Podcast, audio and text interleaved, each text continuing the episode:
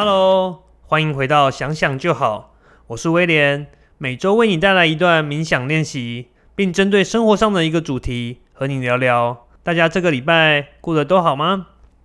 那因为呢，现在是防疫期间哦，呃，我们很长的时间在家里，然后跟小朋友一起，所以现在时间比较紧迫。那目前节目呢，会把它调整成就是每周一个冥想练习。或者是一起的，呃，想想日常节目，两个选一个。那如果之后呢条件比较好，那我们再来做调整。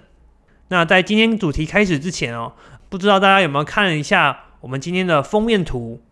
那如果可以的话，看一下你的手机，看一下这张图哦，应该蛮多人都有看过这一张图形。那你看到的是一位少女，还是一位老太太呢？那这是一张相当经典的视觉错觉图哦，它最早是在一九一五年的时候，也就是大概一百多年前，由一位美国的漫画家所发表的。你有看出来怎么样可以看出来是少女，怎么样是老太太吗？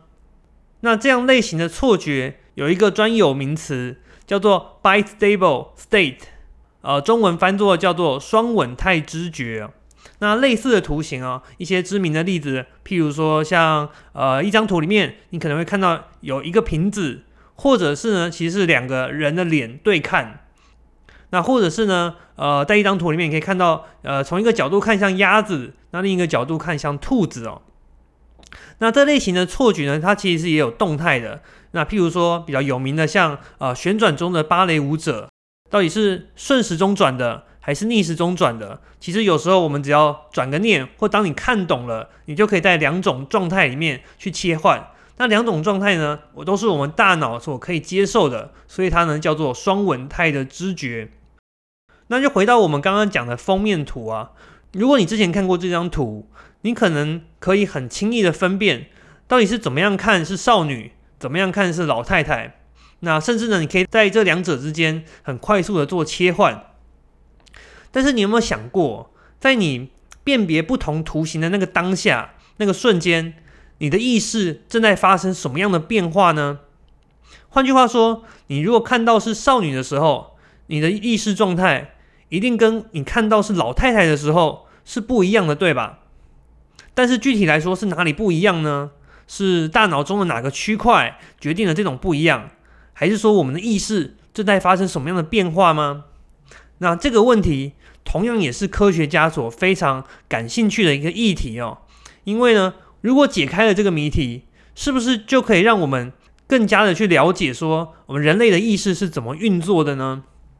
那今天要跟大家分享的是我之前去听的一场讲座，它的主题是关于心脑认知科学的部分。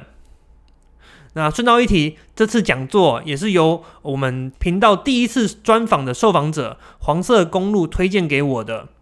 专访黄色公路那一集哦，也就是专访脑科学研究员的那一集。那如果说你还没有听过，也欢迎去听听看。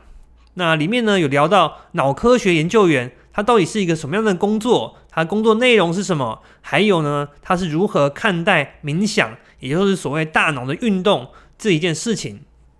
那我会把链接放在资讯栏。那这场讲座，它是由台湾的认知神经科学还有脑科学的专家还有教授学者们共同举办的。它的主题涵盖了意识、谎言还有老化，所以有三个主题。但是我们今天呢，因为它上半场也就在聊意识的部分，我觉得它内容就很多了，所以我们今天我专门来聊聊它的上半场，就是意识的这个部分。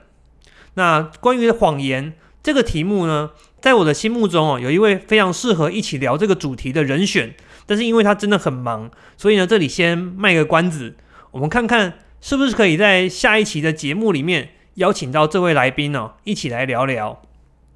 好，那关于意识呢，啊，先说结论，其实意识到底为什么产生，还有它运作的真相哦。那说到底，目前在科学界里面还是没有一个呃很完整的认识，还有定论，因为呢，它其实是一个相当大而且是非常困难的主题哦。那为什么会这样呢？那其实说穿了，研究意识哦，在科学界并不是一直是主流了。哦，在一九五零年代之前哦，其实研究意识哦，在科学界曾经是被认为是一个禁忌的话题，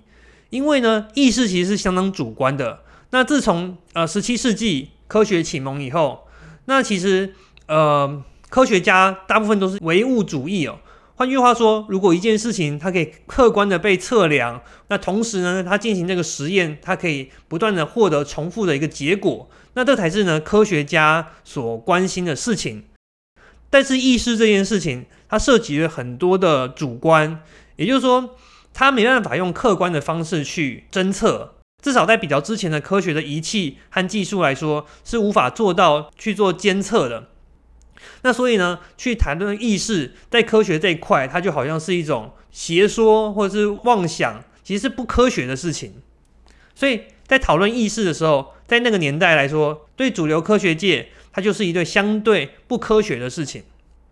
那透过我们之前去专访脑科学研究员，你会发现说，其实现在，尤其是这二三十年来，我们的科技啊，有很多的像 MRI 呃脑造影的技术。其实呢，它就可以有效的去观测跟监控我们大脑在活动时候的状态。所以呢，最近几十年、二十年来，反而研究意识这一块又重新受到科学家青睐，而且有非常多的论文还有研究。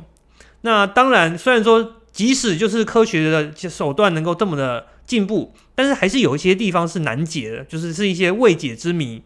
大家不知道还记不记得我们在第八集哦，也就是聊到濒死体验的那一集里面。就有提到有人呢，他就有过这样的体验，就是在手术的状态，也就是说他的大脑是完全静止的，然后呢完全没有大脑活动，但当下呢他却是有意识哦，他好像是一种灵魂出窍，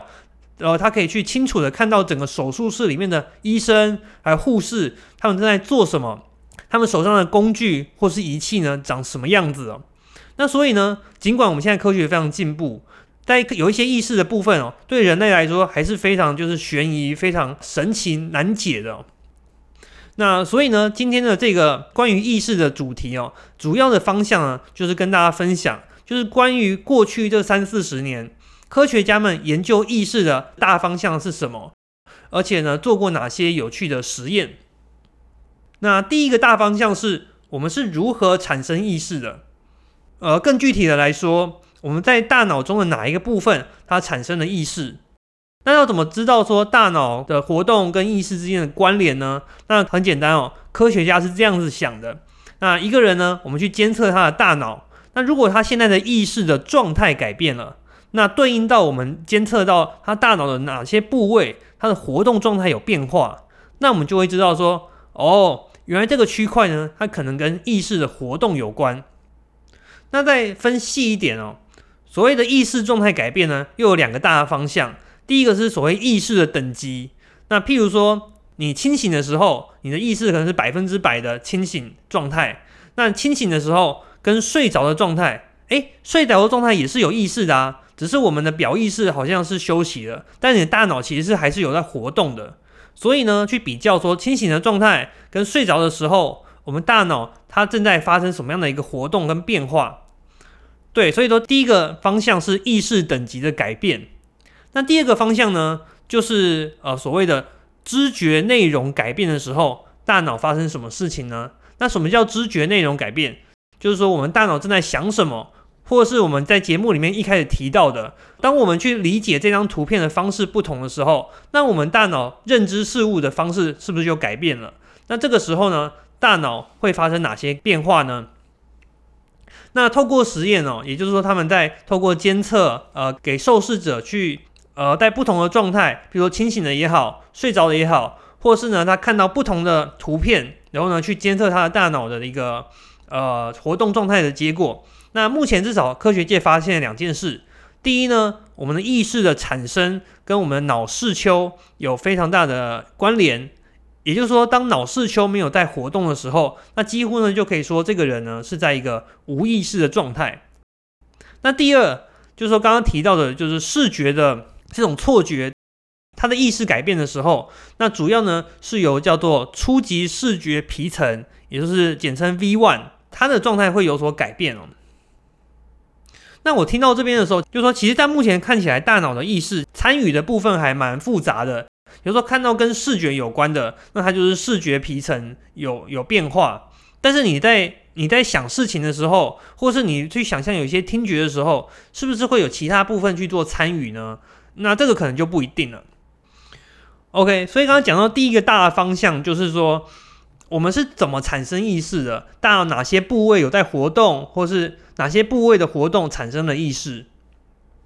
那第二个方向则是说，我们为什么需要有意识？